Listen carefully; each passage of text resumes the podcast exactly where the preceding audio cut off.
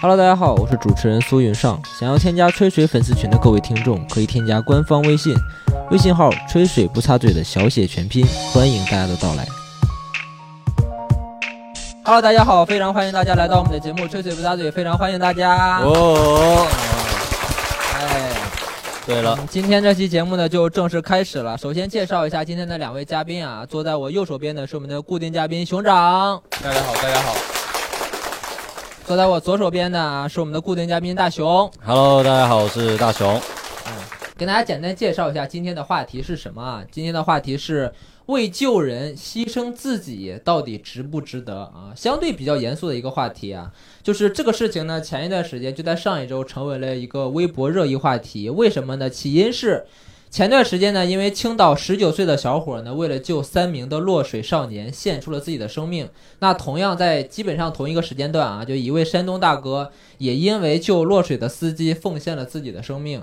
那这其实是一个比较严肃的话题啊，所以说我并不想说在今天的吹水现场给这个事情就盖棺定论，它到底值不值，或者说不值，或者说值，只是说我今天想听一下大家的这么一个想法，因为长期以来我一直都坚信吹水的观众是一一帮比较理性的 观众嘛，对不对？而且文化你这个笑不太像啊，你 你是有多挺好，挺好。而且呢，文化素养也比较高，是啊吧？学历也比较高，嗯然后也具有自己的独立思考的这个能力，呃，嗯各方面我呢都不忍心退群了，这啊，对， 长得也比较好看，是吧？嗯然后这个女生很好看，男生很帅气，是吧？所以说我们今天想要就这个话题呢，跟大家去展开一场讨论。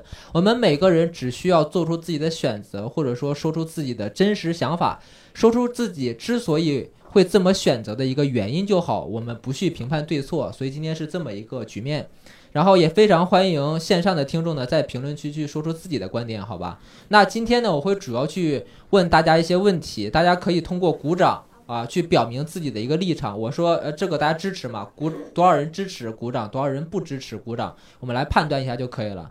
然后呢，说出自己的理由，我可能会根据大家的一个判断，或者说根据大家的原因，再去设立一些问题。但是这并不是针对大家。也并不是说我为了驳斥你，然后去服从我的观点。我今天会在电台里面不发表任何的观点，只会去呃询问大家，看一下大家的意见到底是怎么样的，然后会通过预设不同的问题去了解大家的想法，并不是说想要强行改变大家的想法。这一个我觉得是需要提前先跟大家说明白的。那接下来的问题呢，就可能比较呃比较扎心了啊，两位扎嗯吧，先扎我。嗯呃，先扎你哈，啊挺好。两位也做好准备啊。嗯因为我们前段时间那个新闻是一个下水救人的新闻嘛，对嗯不对？嗯那现在假设啊，就是一般，因为一般选择下水救人的基本上都是会都是会游泳的。嗯那如果你会游泳的话，你遇见落水的情况，你会直接下水救人吗？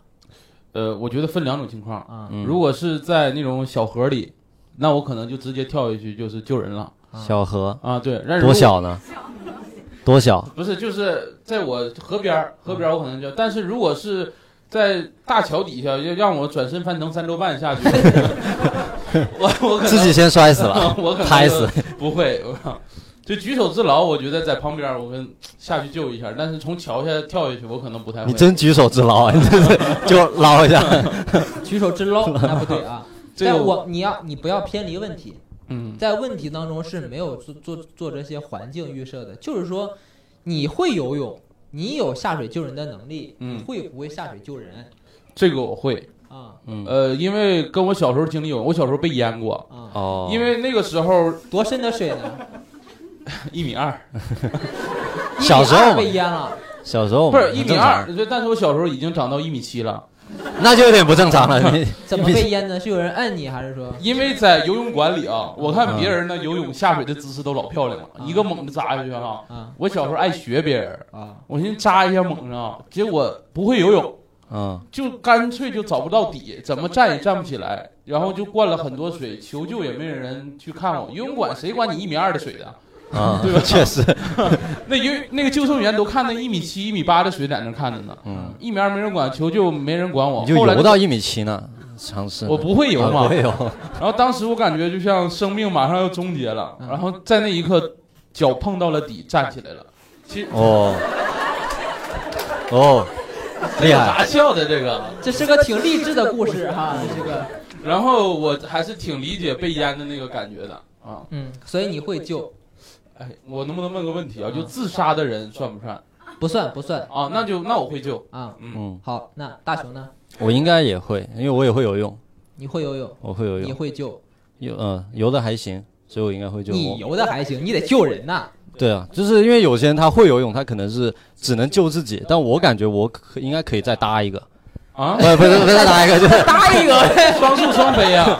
让他搭我，你也要让他搭上我， 就俩，我感觉应该是可以的，你觉得是可以应的？该是可以的。但是我我有个建议啊，因为我见过别人救人，就是你救人的时候一定要注意泳姿。啊，嗯对，我有个朋友是仰泳去救人的，哎呦我的妈呀！帅，那个肚皮我都看到了，我说能不能自由泳去救一下？对，而且而且你救人的时候一定要懂怎么去救，一定要最好是从有一个方法是从好像是从背后拖着他，因为因为挣扎的人其实他可能分不清你周挣扎围的是什人么力情气况，很大，他极有可能把打救你一人的顿人也拉下水。对对对，是这样的。那 OK，这是一个非常简单的问题，我们先问一下大家：如果你有救人的能力，会不会选择直接下水救？那么会的，来鼓个掌，我看一下，好啊还是不会的多，不是很多啊，啊不是很多。那不会的人鼓个掌看一下一半一半吧，我感觉。啊。不会多一点。目前还有三分之一的人无动于衷。在那喝彩呢， 在 OK，那我们不强行让每个人都做出选择，但是鼓励大家是多多去做出选择的，因为接下来的问题呢可能会相对比较刁钻一些，然后两位的承受能力呢，希望能够扛得住那啊你嗯扛吧，你就干我吧。啊啊，不是，你就问我吧，问我吧。啊！行，就是呃，很多人呢他在考虑他在救人之前呢是没有考虑过自己救人是不是会遭遇到很大的危险的，他没有去先去预估这个危险程度，嗯，那假设呃，你提前知道你下水救人是会遇到一定量的危险的，嗯，那你还会下水救人吗？比如说你有百分之三十的几率会死亡，嗯你还会下水救这个人吗？嗯，百分之一我都不救。啊，就无力。 你刚才， 哎，等一下，你刚才不是说会就百分之一刚才是保证我安全的情况下，啊？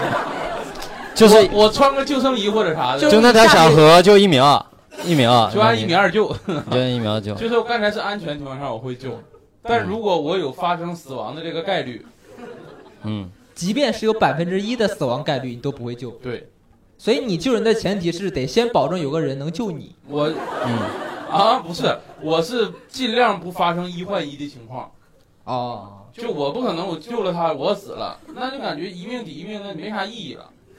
嗯，行，OK，这是他的观点，我们不去评判对错啊，这只是他这么想。你呢？如果有百分之三十的几率你会死亡，你还会救这个人吗？这个人是百分之百能活的啊，哦，他能百分之百，啊对，百分，之百能活的。啊哎，他百，哎，他百分百存活，我百分之三十能死，这是那踩着这你这上条是什么河呀？我操他踩着你上 来，太狗逼了，我操！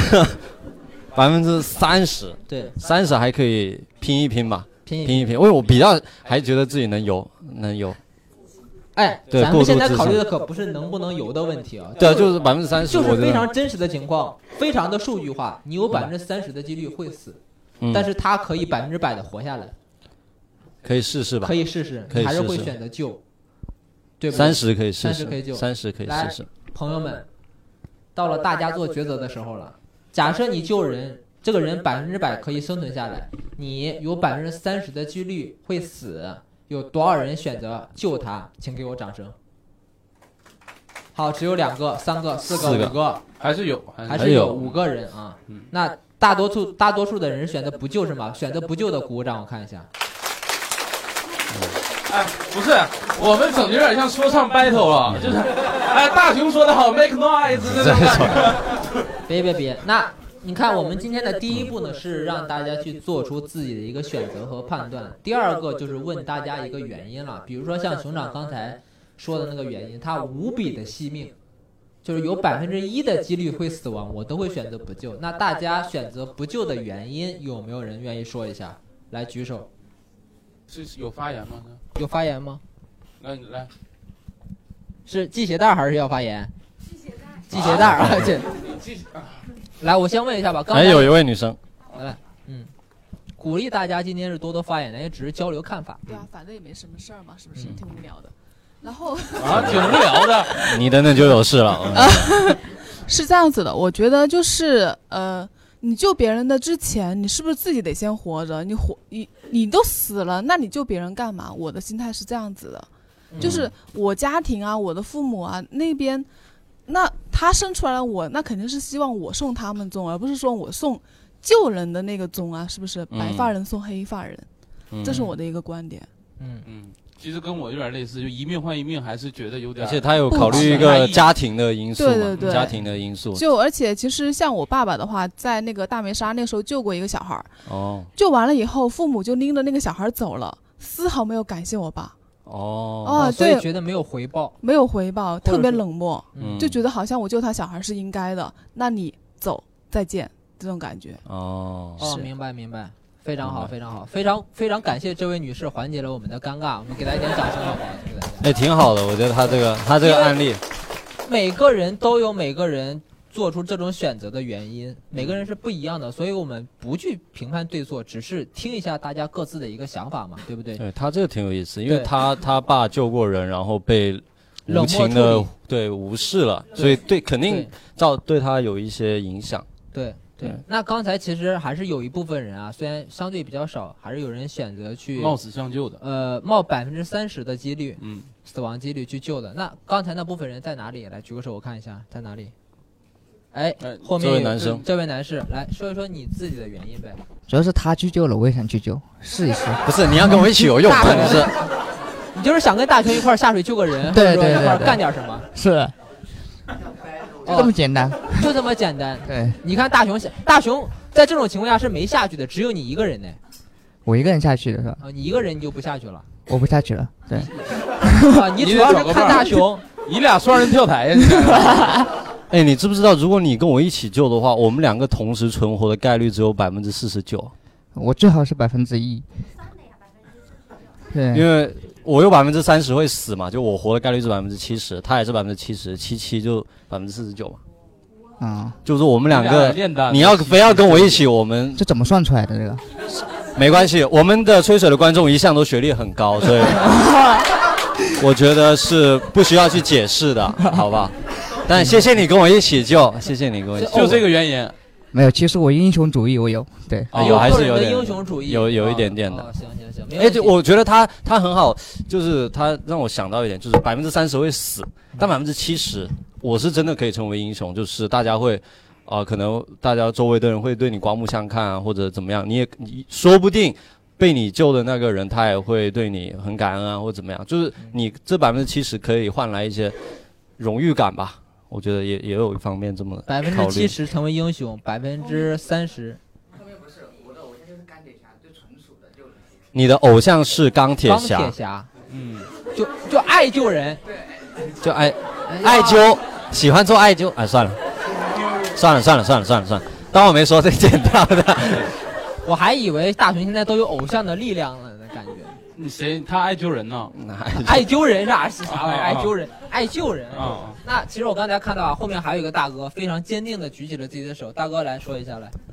要鼓掌吗？不用不用不用， OK 你说吧，你说吧。啊，第一呢，这个我是学数学的，所以是尊重概率啊。那哦尊重既概然率有三十的是一个坏的结果，七十是一个好的结果，我愿意搏一搏。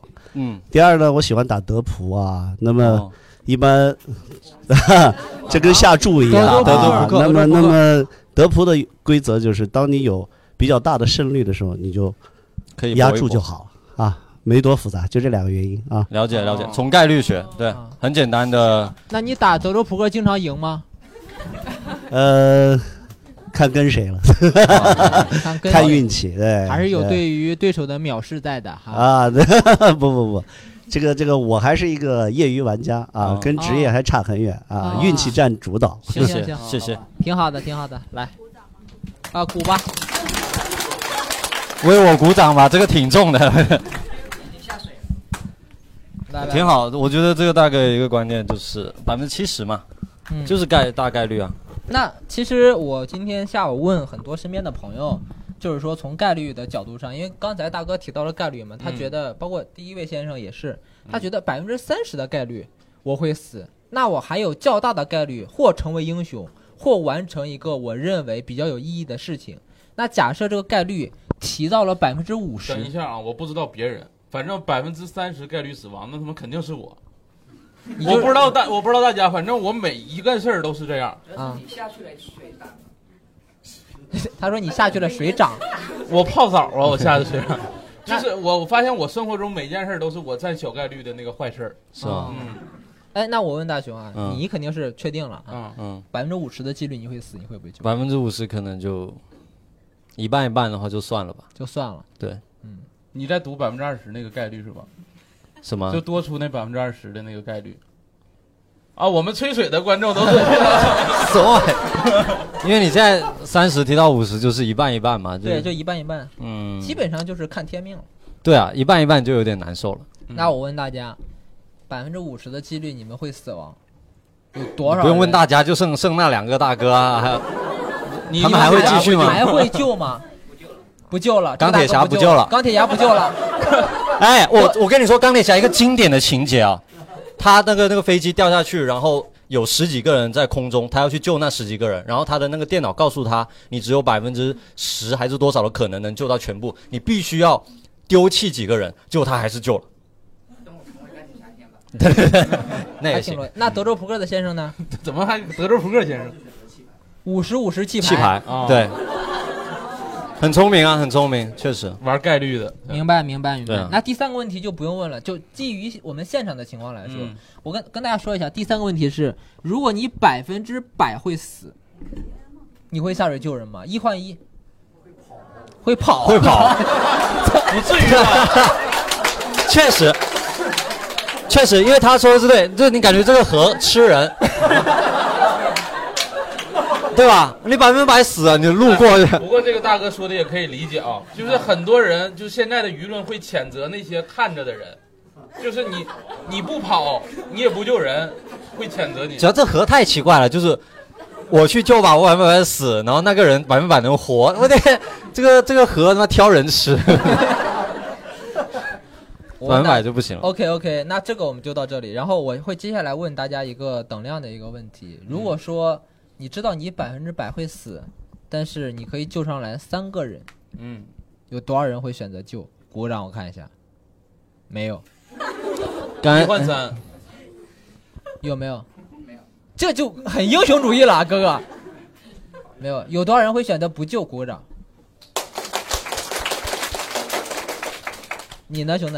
我应该就不救了，你应该就不救一了。换三。嗯，怎么又开始？犹豫了？应该应该应该不会救，应该不会救。对，如果能换三百个人，三百个人应该就会了。三百个人河都填平了吧？ 你别管，我们就是说救人的问题，不考虑河的实际因素。啊，三百个人还挺，我觉得可以名垂千史，也不枉来此，呃，这不三枉这三一十生个。人你救不救？三十个啊，啊，三十立即而死。立即而死。他是船长啊，一会儿三百，一会儿三十。三十个人你救不救？三十的话认真考虑免，我觉得它就介于一个中间值了。我那就抛个50硬币吧，抛个硬币50吧，五十可以了，我觉得五十可以啊了，就一次性50能救五十个人，我觉得名真的算名垂千史了吧。嗯嗯你这样我我怎么说也得封我封我个烈士吧？嗯，那你微博粉丝能突破十万？ 对 啊，肯定每天到了这个忌日，有人给我送花，然后呢，我相信那五十个人，起码会有一一两个人赚大钱，然后去养我的家里人吧，或者怎么，搏一搏这个概率。啊哦在你又在搏这个概率。对啊，嗯，你你五十你死录就一直兴奋了，对不对？啊，你还背我段子呢， 兄长啊，你死可以换五十个人活，嗯，想想这个事儿。换五千个都不救。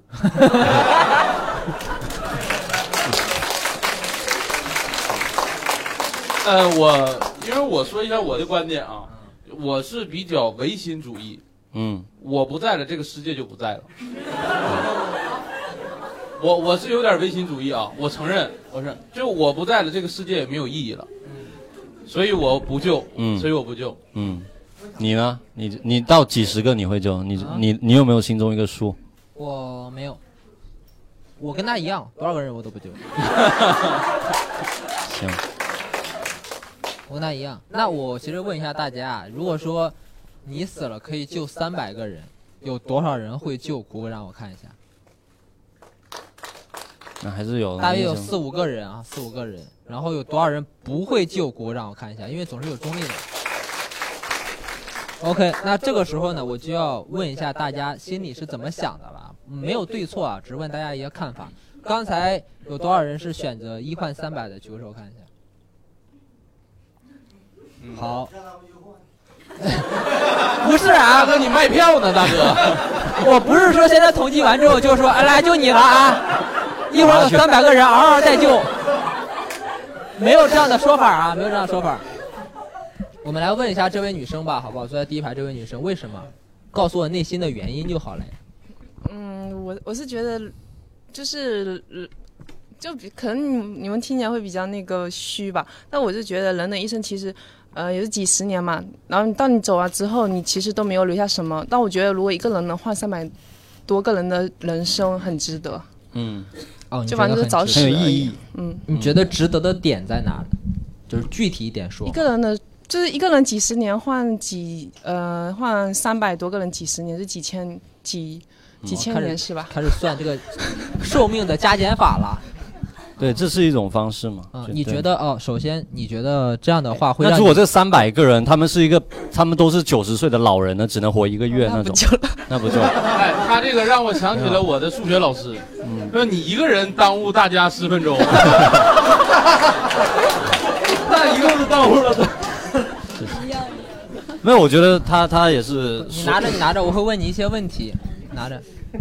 所以在这个事件当中，我能总结一下嘛？就总结你的一个感受，你会去衡量你救这三百多个人的价值，哦，对可以这么说嘛？对，可以这么说。那比如说三个三三百个九十多岁的即将只能活一个月的老人，你就不救了。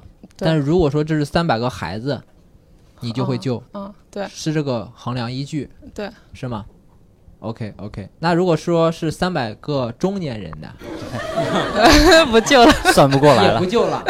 那你是这年龄年龄层的，三十岁以下 要送祖，就是要救祖国的未来嘛，啊对。那种感觉。啊，你性三十岁以下性格良好，面貌端正，你知道吗？ 面试呢？而且而且你会去衡量，呃，你你做出这个结果的判断的依据是，你觉得，呃，你的你你你的牺牲对整个社会的发展是有价值的，是吗？嗯，是对他们人生，他们以后的人生能很精彩的活着，那我觉得我可以牺牲。可嗯以牺牲、o k 非常好，非常好。你叫什么 名字？你干嘛 呀？你干嘛呀？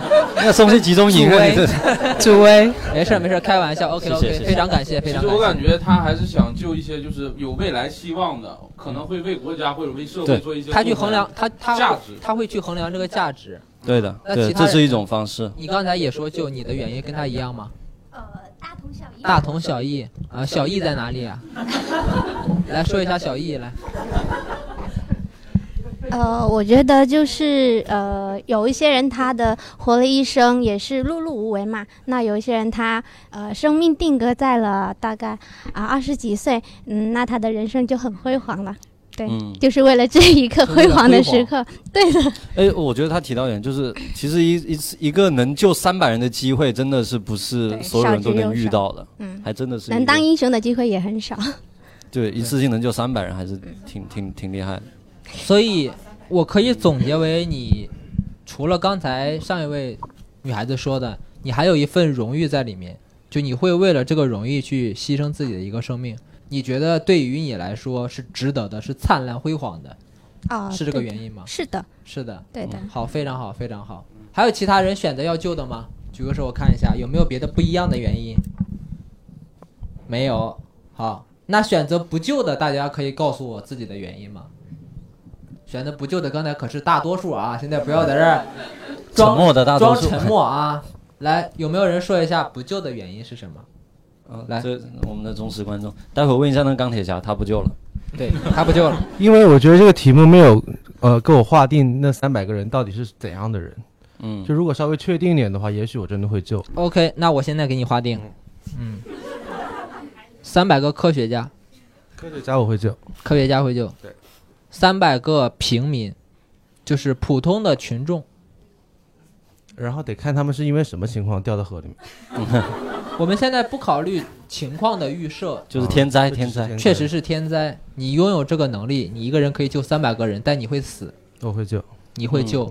那像你刚才的预设，什么样的情况你不会救？比如三百个坏人，就 或或者就比如说那个三个小屁孩自己学校警告了不要去河里面游泳，他非要去河里面，我觉得死了活该。三百个人都不听话， 300个小孩那样的话我不救，我觉得他们死了就死了，救人活着也没啥用。 嗯对我比较偏激你想你想给一个警告，就是其实告我示觉得天下。咱们这位观众还是有挺考好量的，挺好我就是没有考量。我我来说一下，谢谢谢谢我来你好我来稍微稍微总结一下他的一个想法，你看一下对不对哈？你在于这个救或不救的行动当中，你的判断依据是第一个是价值，这个毋庸置疑了，对不对？三百个科学家会救，平民会救，是吧？那第二个判断依据就是他的一个动机，看你之所以落水的原因是什么。如果说这个落水的原因是因为你不听劝阻，自己的原因，嗯自己的原因、个人原因，你就不会救。对你救了，反而人家还说别嗯别打扰我玩，妈，我三百个人在玩呢。嗯嗯拿着，我问你另外一个问题，有可能对你来说有点心灵上的挑战哈。三百位科学家不听劝 阻，这个我操，就觉得自己能 行。他怎么当上科学家的？那我不救，我因为我觉得不听劝阻，这么傻逼的科学家应该也干不了啥事儿。对，哦，所以说，呃，在你的这两个判断依据当中，它的原因是更为重要的，并不是价值占第一位。三百个不听劝阻的科学 家，哦，明白明白，我非常理解你说的这个原因啊。来来来，给我。所以三百个智商一般的就他们确实能为社会做很多贡献啊，科学家啊，就是不听劝， 就是 不听，就是今天非要玩他水，们不听劝，那我觉得未来确实也很难为社会做贡献了。就搞研究了，不要去玩水，你知道吗？对，嗯，那其他人呢？因为他说的很明白，一个是价值，一个是原因，动机，嗯，对，动机原因。那但是他实其实，我我稍微说一下，我觉得他这个补充了一点，就是他其实我觉得暗暗透露一种，其实人与人之间的生命不是完全的平等的。对你发现了吗？其实他说的就是说，科学家他感觉 OK 能为是未来做贡献，但如果这三百个确实是，比如说智障儿童，嗯，那他会选择不救。一就是方面吧，但是对于就是他感觉确实，因为因为确实要去衡量这个问题，就是感觉社会中确实好像是有些人他能为社会做贡献，有些人他不能为社会社会做贡献的时候，大家就会把他们的价值降低。这个我们一会儿降低会了提到，它是一个结果论嘛，就边沁的功利主义嘛。对他就是觉得这些人能为社会做贡献，就是价但值是最大我化。不一样啊，我的角度不一样。嗯就是如果是两军对垒，嗯我会为了我们就是，假如说中国的军队那三百人，我会救。就是说我我是比较有家国荣誉感，但是我可能家国人就对我有这种感觉，就有点那种小愤青的感觉，嗯就是有点家国荣誉感。如果是为了我们这三百个战士，为了这场战争，我会去救。这嗯个呢，一会儿我会有具体的问题去提到。啊行，啊，好吧。然后我想再听一下，就是刚才说选择不救的，选择不救的，还有没有别的原因啊？来举个手，后面有有有有，哎呀，观众开始踊跃起来了，来给那个大哥来，我们可能又要跑一跑了。不是我们三个人为了一个观众发言，谢谢谢谢值得。 啊，我其实我是这样想的，如果救的三百个人都是陌生人的话，我觉得应该不会，哦因为就算因为我死了的话，我的家人一定会处在一个极大的悲痛之中。嗯，无论我给他们带来多大荣耀的好，他们此生都会处在终身的悲痛之中。无论我是什么烈士的好，什么的好，但是如果我要救的人里面只有有一个是亲人的话，我愿意。嗯陌三生百人个哦人只要有一个新人就愿意。哎嗯，对，嗯，就哪怕是一换一哈，一换多少个的哈，但是嗯只要里面有一个是至亲的话，我愿意；但是陌生人的话就不好意思了。对，嗯啊、所以在你的认知里面，我可以稍微总结，情感是大于生命的，我觉得是这样子你觉的。得是这样的对， ？OK，没有问题，非常非常好啊！来，刚刚还有那位女生，对，然后还还有一位，还有一位要举手。啊还是我选择不救的原因，主要也是因为怕我的家人伤心，因为我现在我觉得我还很年轻，我还对这个世界有非常大的一个希望，就我还想吃很多美食，然后再嗯啊这去不是旅游对。 世界的希望，这啊是叫个人的欲望啊。嗯好， 然后我还想去很多地方旅游，但是我觉得让我考虑最大的一个原因就是我不敢去想，如果我呃死了的话，我妈妈会怎么样？我就不嗯敢想这个问题。对就她一定会很伤心，哪怕说可能我救了这么多人，我会获得一定的荣誉和一定的社会价值，但是，呃，我的死亡对她会有很大的打击。嗯这样也是为了家人嘛。所以对我稍微总结一下，就是在你的认知里面，情感是大于价值和荣誉的。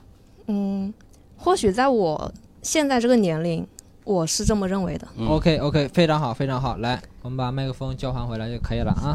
非常非常感谢大家的一个踊跃发言，能够跟大家去展示一下自己的一个内心想法，我觉得这是非常好的一个事情。我们现在很多时候你不能够跟身边的朋友去具体的聊到这么些问题，其实我觉得还挺可惜的。我们今天就是想要创造一个环境，让大家能够把自己内心的想法说出来，当然情况可能不太一样。这个钢铁侠，我问一下哈，我估计你这场都跑不了了。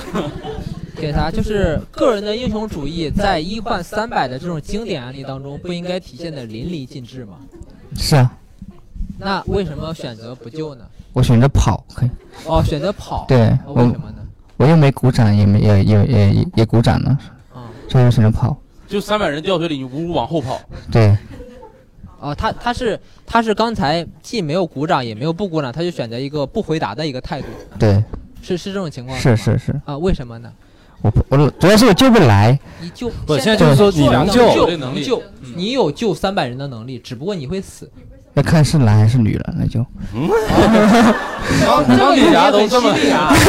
是男是女？是是是男男的你就不救男的你救吗？男的不救， ，OK？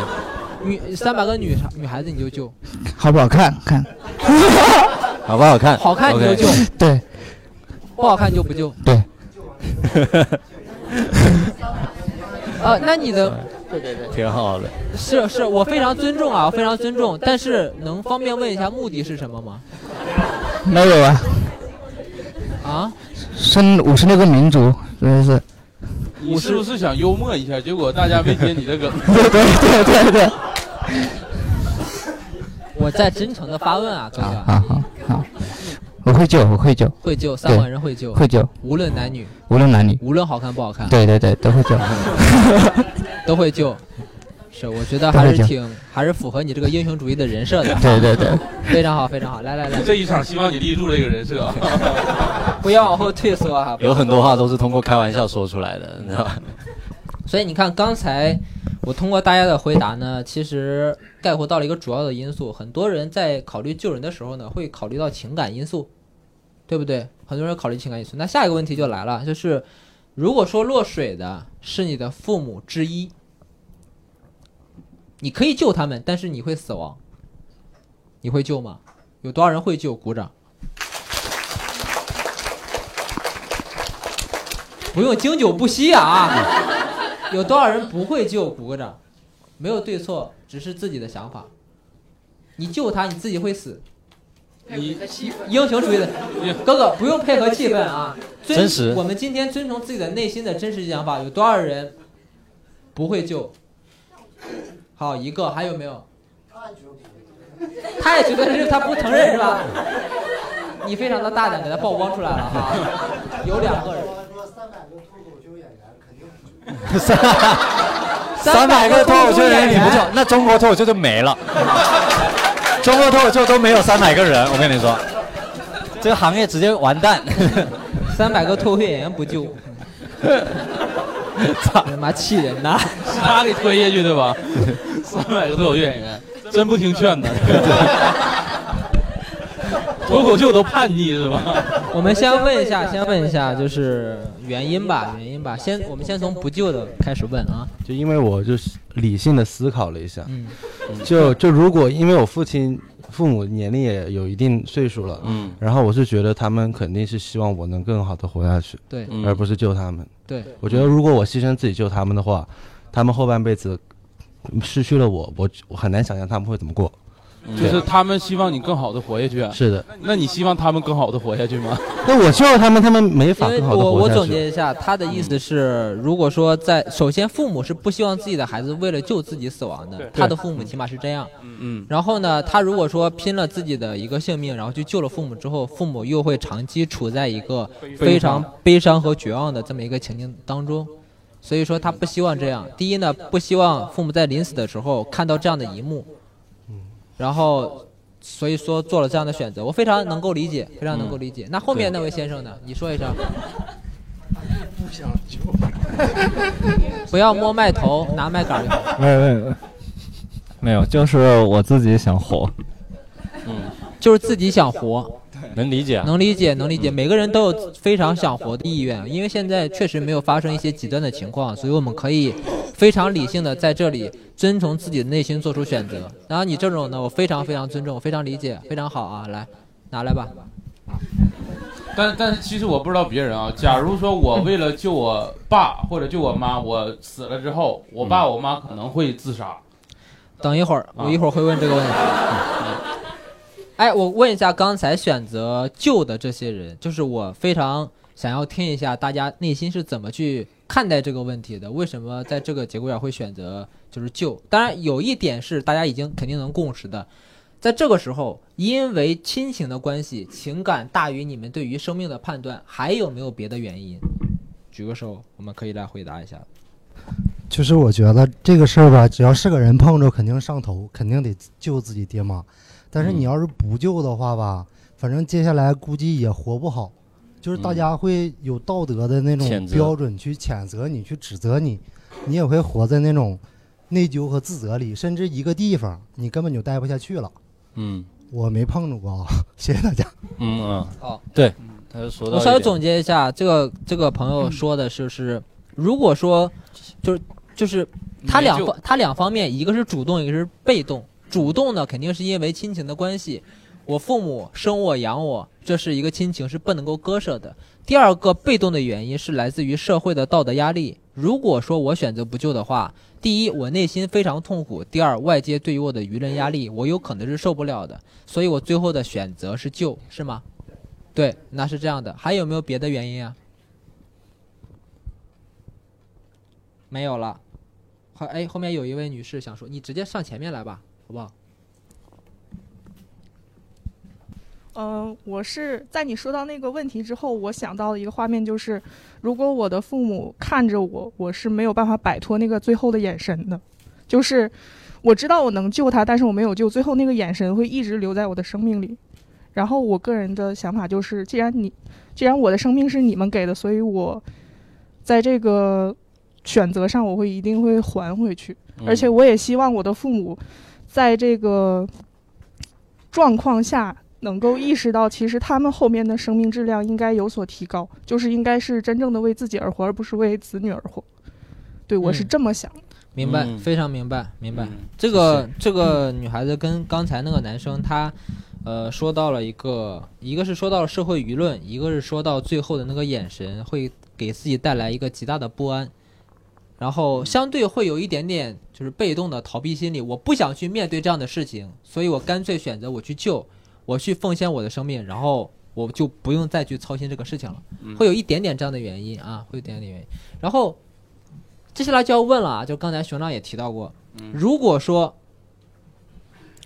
你可以牺牲自己的性命去救父母的性命，但是如你知道，你提前就知道，你把他们救上来之后，父母非常非常的难受，自己唯一的孩子为了救自己死选择了死亡，他们两个也自杀了。在你提前知道这样的结果的情况下，你会不会救？大熊，那就不救。如果你都提前知道他们会自杀，虽然我不知道怎么提前知道，但是对算出来应该就不会啊，不会最因为起码还能留留一个人吧。嗯，对，嗯这种你情你况下呢还会留一个。那我也，你说我救还是不救父母哈？那我也会救。也会救，嗯嗯就知道，即便是上岸之后，仍然会选择自杀，你还是会救。对，就认因为我不救，还是刚才这个越野说的，就是嗯我活着会很难受。嗯，嗯，就是我这辈子都陷在那个画面之中，嗯，我可能会出不来。你不接受这种情感上带给你的精神压力，以及对于你后半生的一个萦绕。对，对，哦所以 OK 我觉得我也会救，即使知道他们会自杀。明白，非常好，非常好啊。那我问一下大家，刚才的那个问题，如果说你救了你的父母，然后父母你知道他们上岸之后，因为痛失爱子或爱女，仍然会选择自杀，有多少人选择救？谷歌让我看一下，有多少人会选择不救？谷歌让我看一下。双方数量大致相当啊，我想听一下大家在这个问题上的意见究竟如何。我们先来问一下钢铁哥吧，铁哥来，不要摸麦头。啊我可以去救了三百个人，主要是。现在一共就三百个人， 对对你对，回答有点慢了，就是这回是父母的问题。救父母我不会救，如果知道他们要死的话，我 不会救。你不会救，对，嗯，啊，不会救，对，，因为我可以体现我更多的价值。对，你觉得你可以体我可以现去你救了三百个人。哦，啊你是现在哦你纠活结下于来，三现在可以救三百个人了。对对对，我觉得你有点蒙你的父母了。 妈，不是我不救你啊，那边有三百个人等着我去。 没事儿没事儿没事儿，我感开玩笑觉，我感觉以后你妈问你，不是说我和你老婆掉水里，是我和三百个人掉水里，你去救谁？他身边多灾多难，我感 觉。英雄的谢谢身边谢哦总谢是会充满灾难好谢的谢谢谢。那其他人呢？其他人怎么去考虑这个问题的？救或不救的，现在都可以，你们可以互相去说自己的一个看法，说自己的原因都可以。选择救的来，嗯你是不救的，来，我们说一说不救的原因，直接上前面来吧，好不好？哦，我觉得我面对这种事情，我会对我父母的心态做一个预判，在我离世之后，对我父母的心态做一个预判。如果他们没了我之后心态一样好的话，甚至比我在的时候更好的话，我会我会选择牺牲我自己。嗯但是如果我预判到他们我会父母自杀失去我之后，他们他们生活的并不是好，就没有质量的活着，那样我觉得就我去牺牲我的意义就不是很没有意义了。嗯就我所以希我希望我父母是有质量的活着。你刚才嗯提到了一个，就是说你你牺牲了之后，你父母过得更好，这个是个什么原因呢？就为什么会有这种家家有本难念的经。啊对意会不可 你确实言给你家里传带来了很多的苦恼，是吗？嗯，这个不好说。这是另外的事下一位，下一位吧。行行行，没嗯问题，挺好的，挺好的。来，回到座位上就可以了。下一位呢？来接过这个话筒。还有想说的吗？这位女士，我我更极端了，因为我嗯和我妈都是信佛的，哦然后我就觉得，就是讲究一个因缘际会吧，就包括佛里面讲的话，包括你一个家庭的相遇啊，然后你的一念之间啊，都是有一个缘分在这里面的。嗯虽然听着很玄，但是我自己是比较信这些东西的。嗯然后我觉得。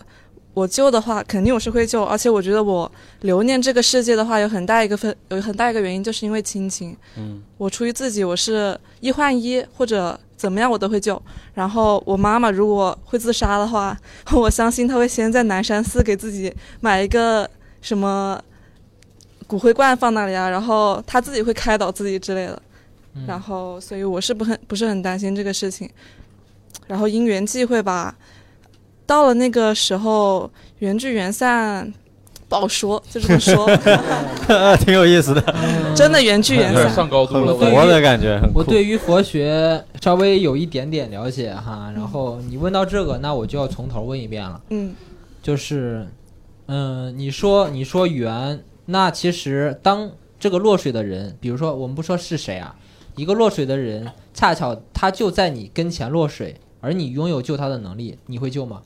所以我一开始我也没鼓掌，怎么说？因为因为他说的是落水，我真的不会游泳，我觉得我游过去我都没有他一半我就先死了前提是你会游泳。嗯，那那我看我当时的心情，说实话，如果我是在心情真佛系，如果我是在 deadline 之前啊，或者啊我我明天就要期末考试了啊，我很那烦，就那我就可能那就一定去救自杀。对是啊，不是当时就去救了。哦，是这个意思。我看心情吧。然后，假如我留恋比较大，比如说我明天有一场演唱会，我还不想死，那我就不去。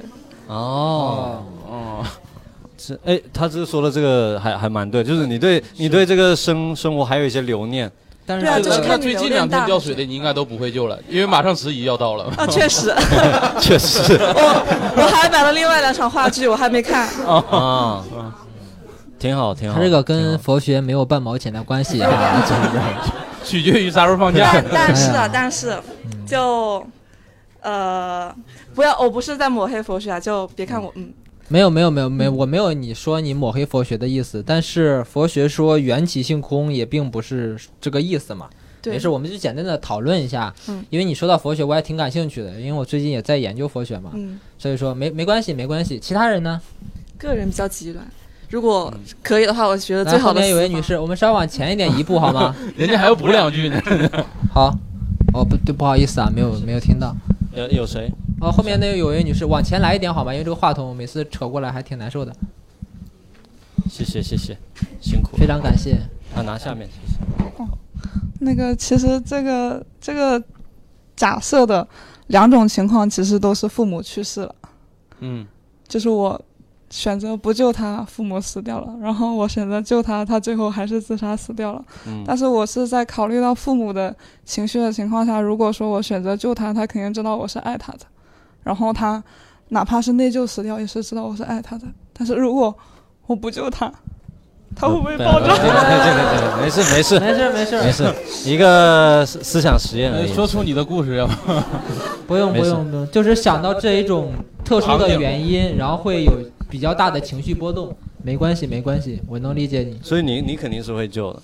对对，因为我感觉他是个比较感性的人，都对。其实我感觉也是问心无同情心愧，会救也是为了问心无愧。他会不会觉得就是说，我没救他，他死之前是觉得我不爱他的？嗯，对，了解。明白明白明白，谢谢非常好谢谢非常好嗯谢。谢以后咱们电台别放喜剧那栏了，行 吗？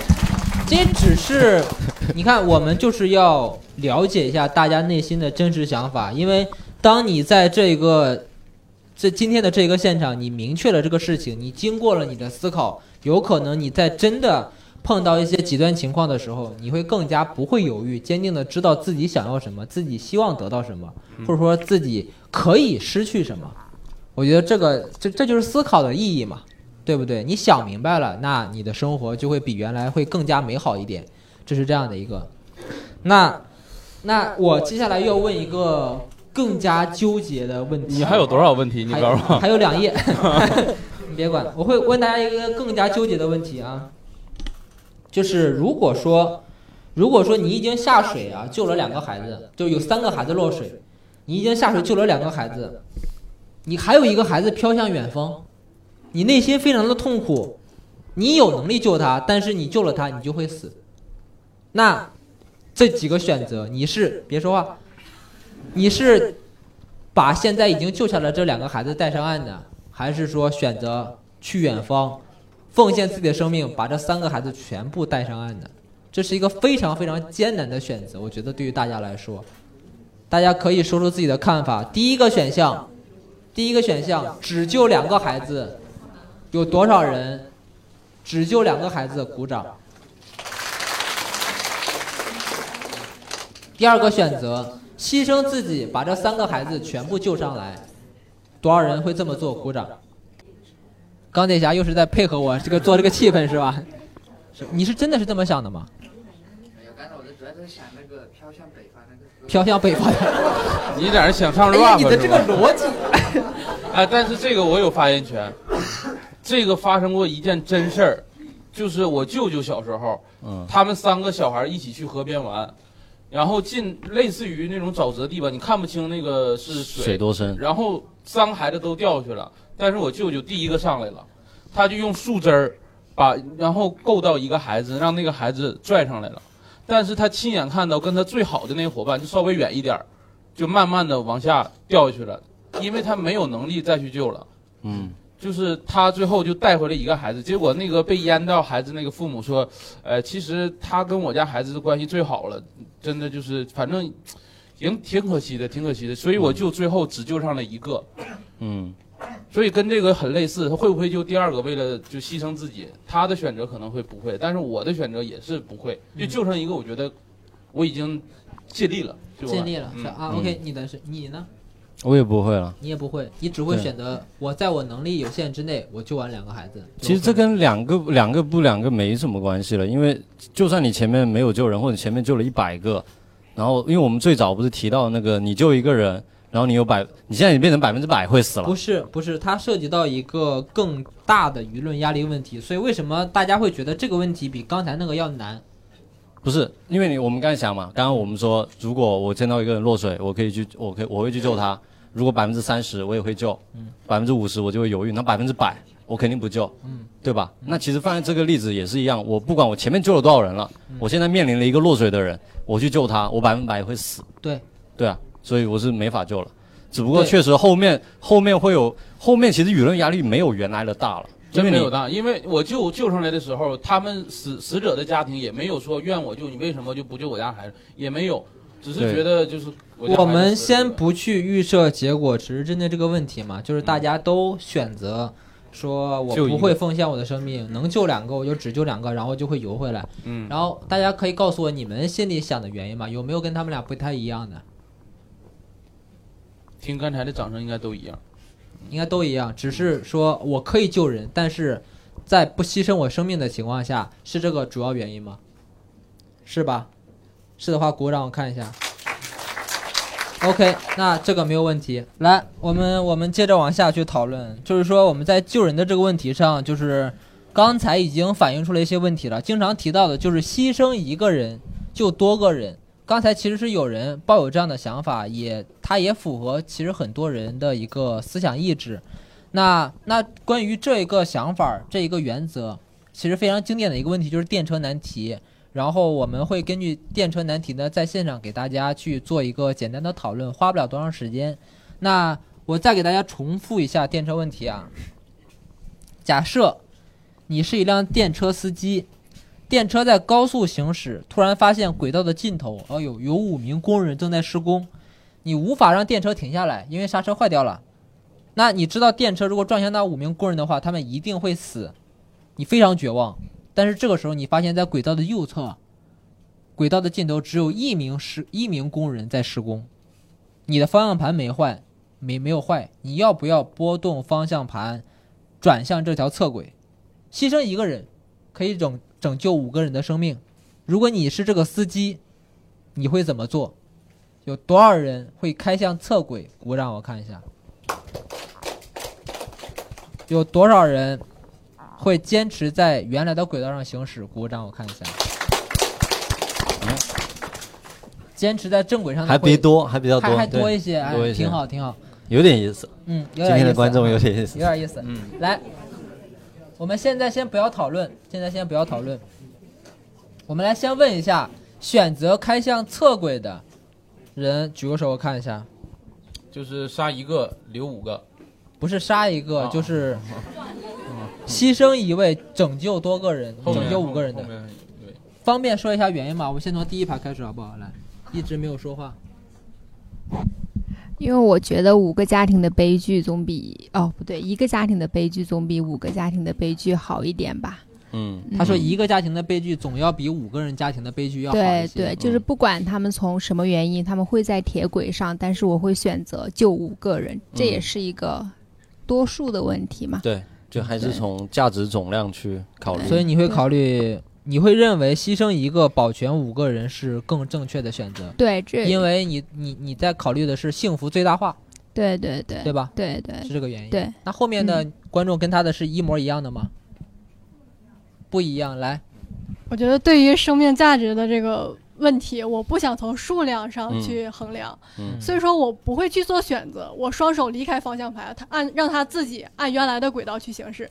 嗯，呃，我的问题是那主他动就是性，不会嘛他我就是的不问会题是主动性，就是如果说抛开自然选择的后果，如果是自然选择的后果，我都不需要在这个问题当中预设司机这个东西，能明白吗？那那这个不是分原来的轨道和侧轨吗？对它那它有原来的轨分其实道是有就是分按让五它个自己人按原来的轨道行驶。对对这对就是我不没有去他做说的是对的他说我的是不对一的方面就是说我没有 OK，去做选择呀。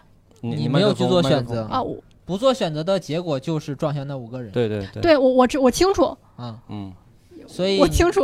所以其实简单点来说，就是撞向五个人。可以啊，没问题啊。嗯，不去不去掰动那个不去方掰向动盘，它嗯，对对，啊，因为他我我现在问的是选择掰动到另外一条侧轨的，我不他白动，我不对想去做这个选择。他就是意思说，就让着命运原本是这条轨道，就这条轨道去吧，懂就我这个意 思嘛。 是呀、所以你选择的是撞五个人嘛？对因为呀自然选择就是撞五对个人。你从这边意说思不吗要说的是这个选择的话，OK，那结我我不可以说是结果，结果是撞了这五个人。嗯，我的这个结果是撞了五个人，嗯，他就是选择按着原来的方向走就行了。对，嗯可以这么说。呃，嗯，可以，我我其实能明白你的选择在哪里，但是我问问题，我总是要追求一个结果的嘛，哦，对不对？懂？所以说，按照自然选择的情况下，他本来就是要撞向五个人，所以你的结果是撞向五个人，而你对是这么想的而已。那我我想说一下我做出这个结果的一个原因嘛，所以嗯，保持安静，大家。他的原因就是不想去改变。原因我是不想从数量上去衡量生命的价值，嗯所以说啊，让这个我双手离开这个方向盘，我让这个车这个轨呃按照它这个原来的轨道嗯行驶，你是遵循的自然逻辑嘛？我知道的，嗯，明白，非常好，非常好啊。谢谢。那其他人呢？我们现在不要私下里讨论，有多少人选择主动驶向侧轨的？举个手。你为什么替人家举手啊？哦，看不到哦，因为你举你得太想低说了嘛吗？？来，传给他。呃，因为不用拍他，就啊有好事的。我们呃，会录因为进去。就是先假设，就是每个人的生命的价值是一样的嘛。对对那如果对是从这个角度衡量的话，呃，而且我个人可能不太相信说什么命运这一说，我不认为那五个人是就是命中注定要死的。那嗯如果是我还可以选择的情况下，我选择更优的选择，就是撞向一个人，并且愿意承担这个，然后我撞向这个人，然后承担的这个道德压力等等。嗯，所以我觉得就是宁愿是做选择，而不是说啊我不做了，然后就撞五个人吧。我觉得是一个可以选择的事情。有担当。 对对，明白，挺挺好，挺好。非常好。那有多少人是选择？有多少人是选择不改变轨道，按照原来的？举个手，我看一下。好，非常多啊，非常多。学长先说吧，啊，好不好？我先从实际情况来说啊，因为我因为我家人，我我我舅和我姥爷都是开火车的，这个很有发言权。你像他就是开火车的，他他可以他可以去撞向那五个人，嗯因为我火车的职火车司机的责责任就在这儿，我撞上五个人，我没有就是我不犯任何的规，懂不懂？就是我符合我任何一项条例，因为是刹车坏了。不是刹不住我，火车也刹不住，嗯对嗯就是我撞向五个人，我正常轨道行驶，火车司机没有任何责任，嗯然后这个是现实的。如果是我个人来讲，我也不愿意去跟那个女士跟一样，我不愿意去改变自然选择。就我就举个一个不恰当的类比啊，就是，呃，老虎要捕捉一个小鹿，我也不会去干预。呃我有能力干预，但是我不不去干预。我明白，嗯，明白，嗯嗯。但我们今天这个问题啊，是抛开法律责任的问题，嗯因为他，但是从现实从现实的角度，他给大家举了一个例子，我觉得挺好的。但是我们在考虑这个事情的时候，只考虑道德，只考虑道德，你内心的真实想法，没有任何法律约束的情况下，你去思考这个事情。然后刚才跟熊掌一样的选择撞向这五个人的非常多，我们来，呃，我逐先个的补补充一句话行吗？嗯行啊就如果说我掰了那个到侧轨上，那我可能我自己内心就算主动杀人了，我我内心会有自己的这样一个想法，对，嗯因为你觉得这个是选择，好像是你在做这的，是我在做决定那个人的生死了。嗯 OK，其他人也都是这么想的嘛，没有别的任何的别的原因。哎，后面有一位先生，嗯就是我觉得，如果在道德层面，如果他们五个人注定，如果是我不刹车的话，他们注定是要死的话，嗯，从道德层面，我应该踩刹车，我我应该踩油门，啊踩啊踩油门踩踩油门踩油门，就如果为啥从道德层面，如果我是就是不改变轨道的话，他们注定要死，对那我只能选择踩油门，这死的痛快点。啊啊，加速哎，因为是咱因为不用在考虑痛快不痛快的问 题啊。现在的时速已经八十码了，已经非常痛快了。 我觉得要调查一下这个人，我跟你说， 啊，听我解释一下，听我解 释一下。恐怖呃听我人家解解释一下，就是按正常的行驶，他们是不应该出现在那里。然后呢，而且测轨上的那个人呢，他是他的一个工作职责，他的一个义务范围内。那他应该那六个人都是维修的，我知道都就是在维修轨道在的正常的正常的行驶过程中，他们不应该出现在那里，因为不然不然就不会造成这种结果。不是他的问题，是火车的刹车坏了，就工人没问题。对，工人是没有工问人题是没有问题的，不要考虑工人是你的问的你的火车刹车坏了，题，你只做自己的选择。因为火车正常里面很少会刹车去的，不考虑实际不情就是况。这不就是对火车正常当然是有刹车的，就是对，就是刹车没了嘛？现在这问题是这是一个你还加油门，你这就是 像刚才熊大说的，这是一个是熊掌说的，这是一个预设 好，熊啊大说错了。 这是一个预设好环境的一个问题，我们不要去联想一些问题之外的一些环只境。能二选一这个东西。嗯对，就是我还是会选择不会改变这个不轨道，改变对对嗯，因这为个我们我觉得我们不该有这个去选择的一个，我们没有去，你没有权利我们没没有权有权利利去判断谁应该去承担这个后果。嗯，明白顺明其白自然是最好的。明白明白，非常好非常好。谢谢。其他人怎么想的呢？ 但我觉得他，因为他这个其实问题有一个点，就是你是行驶这辆火车的人，其实你，我觉得你是有义务去把这个伤害降到最低的。其实很多人会觉得啊，我不管了，我不管了，或怎么样。但其实你作为列车长啊，就就你是要有一点担当，要有去，至少你要有思考，你要去怎么选择，而不是说我就撒手不管了，这是自然的选择。你不是一个乘客，你是一个列车长，你知道吧？就是你是要为一些东西去负责一些的，我觉得。嗯，因为我作为假如说我是那个火车司机的话，我考虑的就是我自己会被当背锅，我自己会被承担责任。嗯就按照熊掌那样说的话，我在原定的轨道上撞，假就算撞死死五个人，我都没有锅。嗯但是假如说我要拐弯的话，撞死的那个人，那个人是我杀的，所以我必须得考虑这一点。不背锅。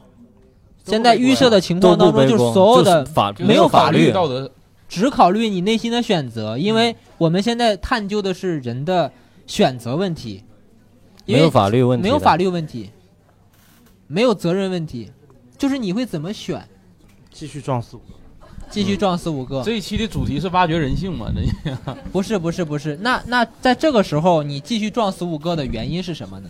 因为我觉得那测轨的那个人真的不该死。啊嗯你觉得我觉不得该他死不该死？那五个人该死吗？我觉得该。你觉得我觉该得？他们命不好，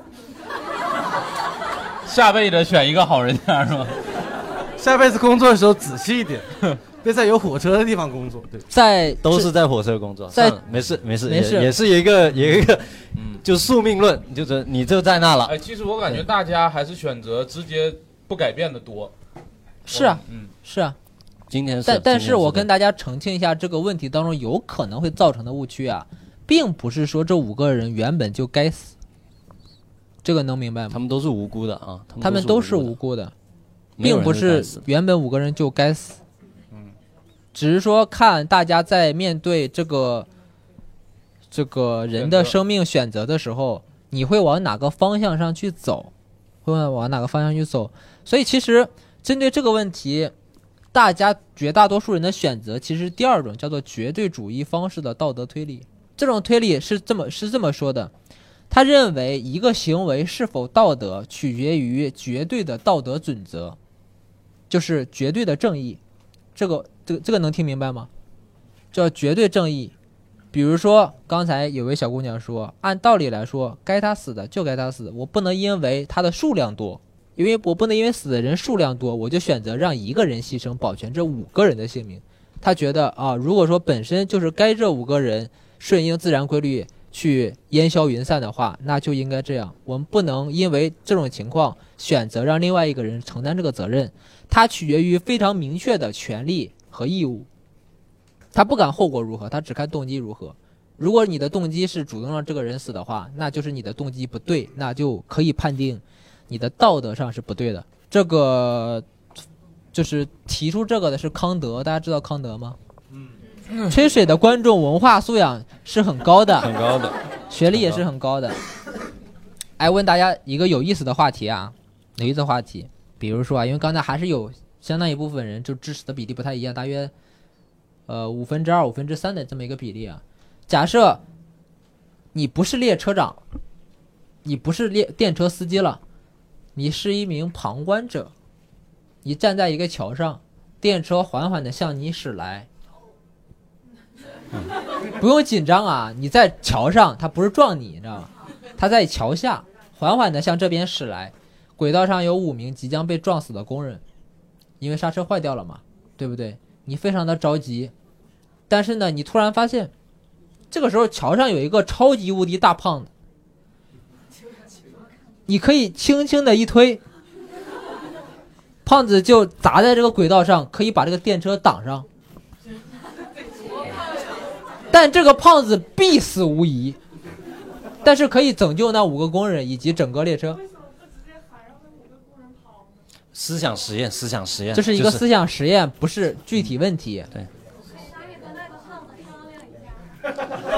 火车啊都已经没刹车了，咱们不要讨论，就是更多的这商量一 下个。不要，大家稍微安静一点。我们今天不讨论问题之外的东西，不要说让胖子主动扛一下不就好了吗？你们没有这样的说法儿，没有这样的说法儿。我倒不是给大家挖坑啊，只是说看我要看结果嘛，我要看结果。有多少人选择会推？有多少人不推？鼓个掌。有多少人会推？鼓个掌。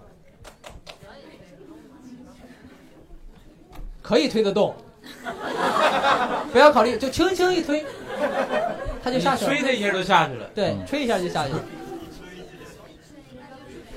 只有只有是只有一个人选择会把胖子推下去吗？就那边好像是有位只女有生，一个 人吗？其他人我可以先可以说一下我先原因确定一下，都不选择推是吧？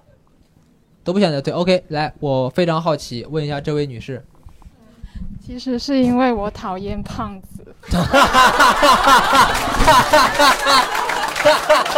我要不回避一下我。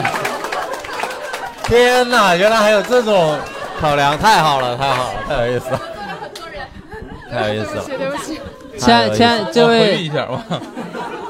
开玩笑，开玩笑。 这那真实的是什么呢？就我觉得，呃，如果我是那个胖子的话，我会愿意自己跳下去。所以你我别预设人胖子会不 会我身为胖子不愿意。你推，就是说你推不推吧？你推不推？你推不推？我哎会推的，你会推会推？对为什么？为什么？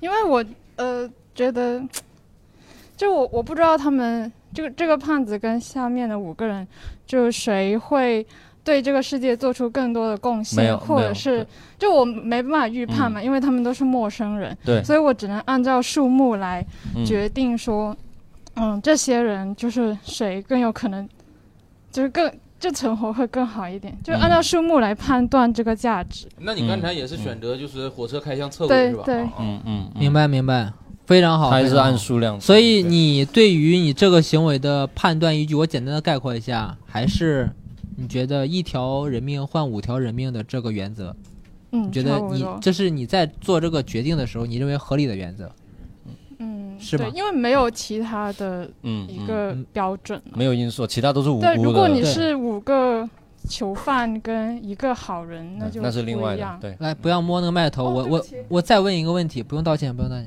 我再问一个问题，假设你现在是一名医生啊，我就是一名医生哦。哦，哎，我就是火车司机呀、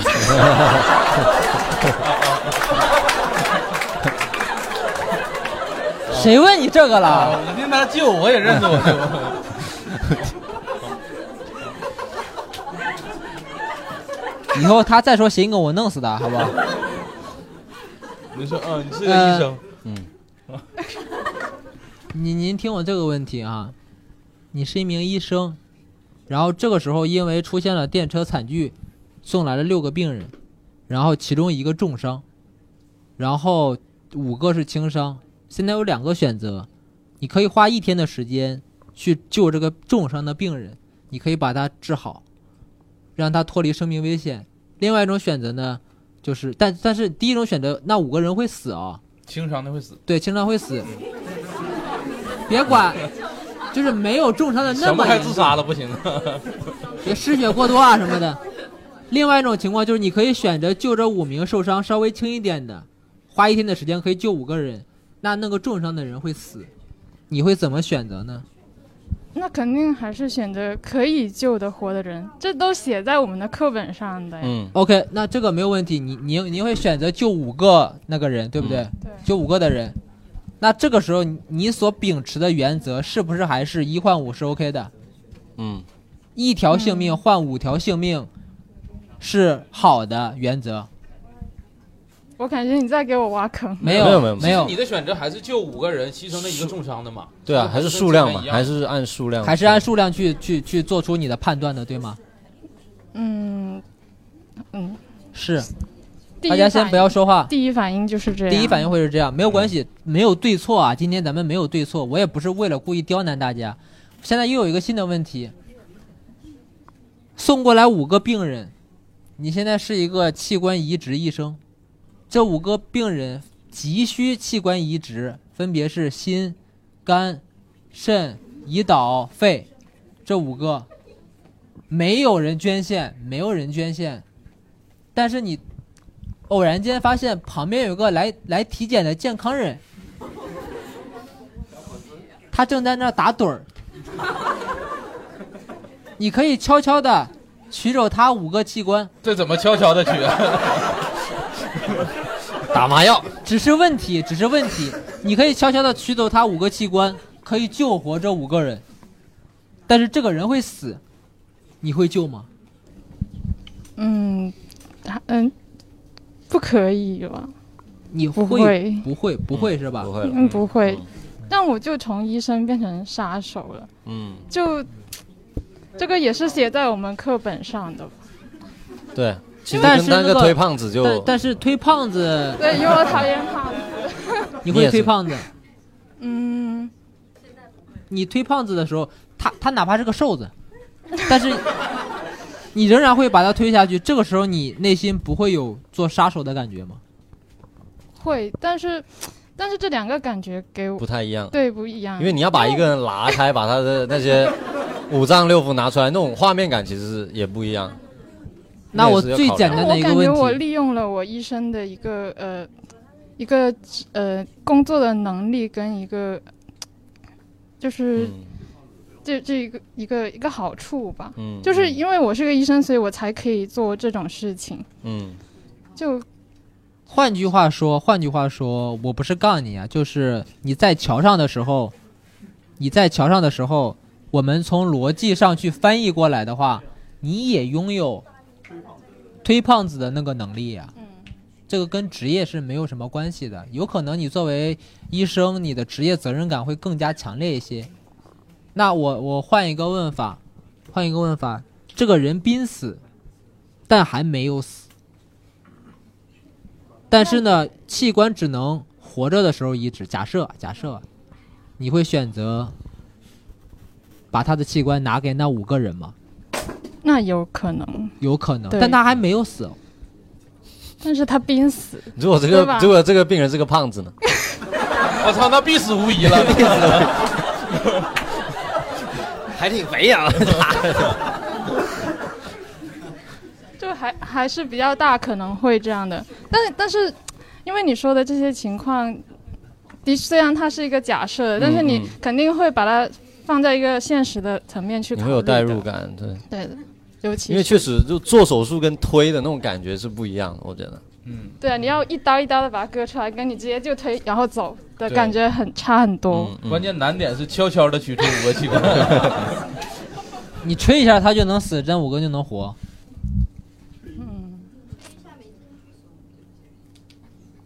不考虑现实因素吗，我只是想问一下，内心你怎么去看待人的生命选择的这个理由？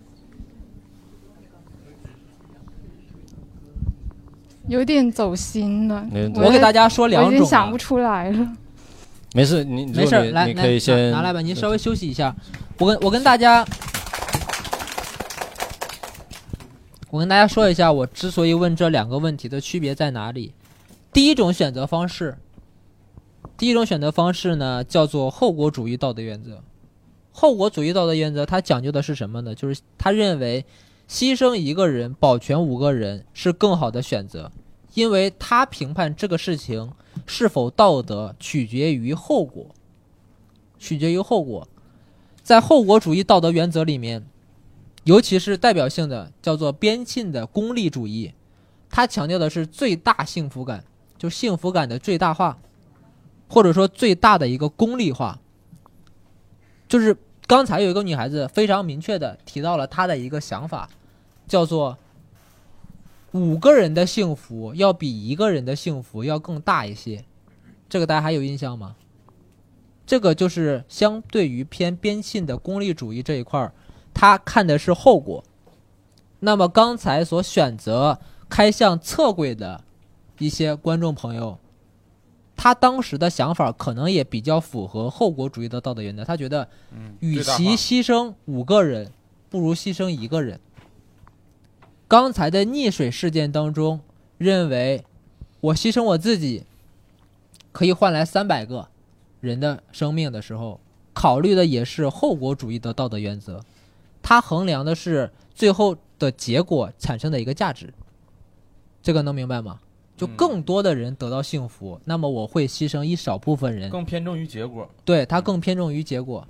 那么我问到的第二类的问题是什么呢？就是说，推胖子的问题，取一个健康人的器官的问题，或者说怎么样的问题，大家更加倾向于的是我刚才所说过的叫做绝对主义方式的道德推理。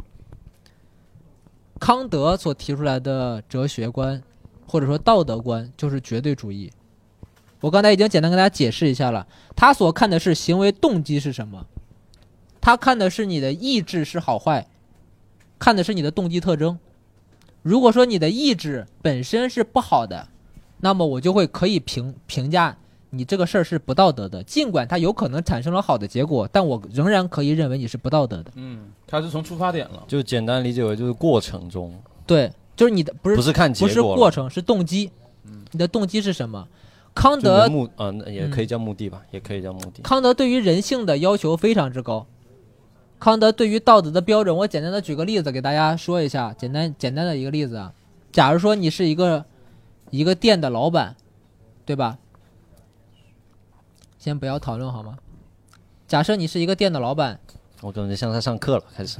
不是，就是我我最后会向大家解释一下我为什么会问这样的问题，以免大家会觉得我是在攻击大家，或者其实我就是想看一下大家心里是怎么想的。嗯，假设你是一个店的老板，呃，一个顾客来这儿买东西，然后你给他找钱，是吧？假设这个顾客你给他找多少钱，他都能接受，并且不会投诉你或怎么样。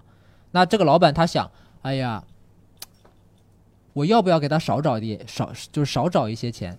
如果说我少少找他钱了，万一别人发现了，对于我的名声不太好，那大家就不会来到我这这个店买买东嗯东西西了，嗯那我的经济效益就会很差，我这店就要倒闭了，那我就要流离失所了，我就要失业了。那最后他决定该多少是多少。该多少是多少，我找给他，诚信经营。康德认为，这种动机出发点下的诚信经营不能够评判道德标准嗯他他这个诚信的道德，这个能明白吗？所以它说是，出于利益考虑，对，才决定诚他是信。处于利益考虑的，所以康德认为这种的道德，呃，不叫道德，这种的诚信不叫诚信，这个是呃两种不同的说法。我可以补充一下，康德还有一个例子，他就说，他比如说绝对道德，他就说人不应该撒谎，他就说任何情况下都不应该撒谎，不管你结果是什么，出于什么后果，就说你不应该撒谎。然后就有人反驳他说，假如有个变态杀人狂在追杀你的朋友，然后你的朋友躲进了你的家里，然后如果这个杀人狂来敲你家的门，问你的朋友在你家里吗？康德说他就在家里。康德意思就是你就不应该撒谎，就是他就在家里， 你知道吧？他就对在那个他如果他问你在具体哪里，还得跟他说就在衣柜里， 你知道吧？这大概的意思他就是他认为这符合道德。对，他就说他对他他就会有一些例，就是说撒谎就是不对的，不管为了啥结果。你当然你可以做一些什么补救啊，也许你就你也可以去打那个杀人狂，但是你他问了你就该说，他就这个意思。因为康德追求的是是绝对正义嘛。其实你看啊，我们简单的总结一下，最后说几句，跟大家聊聊天儿。啊，跟大家聊一聊天，就是刚才在大家的选择当中，你会发现绝对绝对主义的方式道德推理，这个大家选择的比较多，有发现吗？后果主义的大家反而选择的比较少。但是我说一下我个人的看法，最后啊说一下个人看法。后果主义的道德原则在现实当中发生的情况是最多的，是远超于绝对主义的。这个能明白吗？嗯，尤其是在企业、政府以及法律上，因为法律要保护更多数人的更多人的利益，这个能明白吗？他要保护这个的。最后跟大家说一个延伸一点的东西，抽烟，抽烟是有害的，这个是大家是一个共识。然后捷克捷克共和国呢，就一家烟草公司，它资它资助了一项研究啊，就是说这个这个成本这个东西叫成本效益分析，就是说人民吸烟，政府呢会获得正效应和负效应。我先说负效应吧，吸烟带来的疾病会增加财政的医疗支出，这个能明白吧？嗯，因为患病的人多了，医疗支出就多了嘛。正效应是广大的人民抽烟，给政府会带来各项税收，这个能理解吧？各项巨额的税收，以及因为抽烟早就各就各种烟民早逝啊，嗯，就因为疾病早不用逝养老了，对，给政府节省的医疗支出，以及免去的养老金，以及老年人的住房开支、社区开支等等开支，很实际的东西。非常实际的东西。当他列完之后，他发现，他发现抽烟呀、抽烟本身是一个不好的事情，对吧？但是我允许抽，为什么呢？因为可以带来更大的利益，能够给我更多的财政收入，然后我拿着这个财政收入干嘛呢？造福更多的人，能明白吗？造福更多的人，所以在现实生活当中，嗯，包括企业也是，包括各各方各面都是，我们可能用到的绝大多数都是后果主义道德原则。尽管在今天的现场里面，我问到的问题当中，大家可能更多的是类似于康德的这种主义嘛，对不对？但是我今天想通过这个讨论，让大家第一是思考一下，第二，慢慢的也要发现，其实生活当中，面对不同的情况，你做不同的选择，其实你并不是说坚定的，这是你我的唯一准则。在同样的事件当中，有可能稍微变化一下条件，你所坚持的原则就会不一样。所以希望大家呢能够对很多的东西都稍微的了解一下，也非常希望大家在一个问题上能够多维度、多角度的去进行一个思考。就是并不是说我我我是这样的人，我就一定要这样，我不管什么情况，我就一定要这样。希望大家呢能够在生活当中多一点思考。非常感谢大家今天的参与，非常感谢大家，谢谢大家谢谢大家。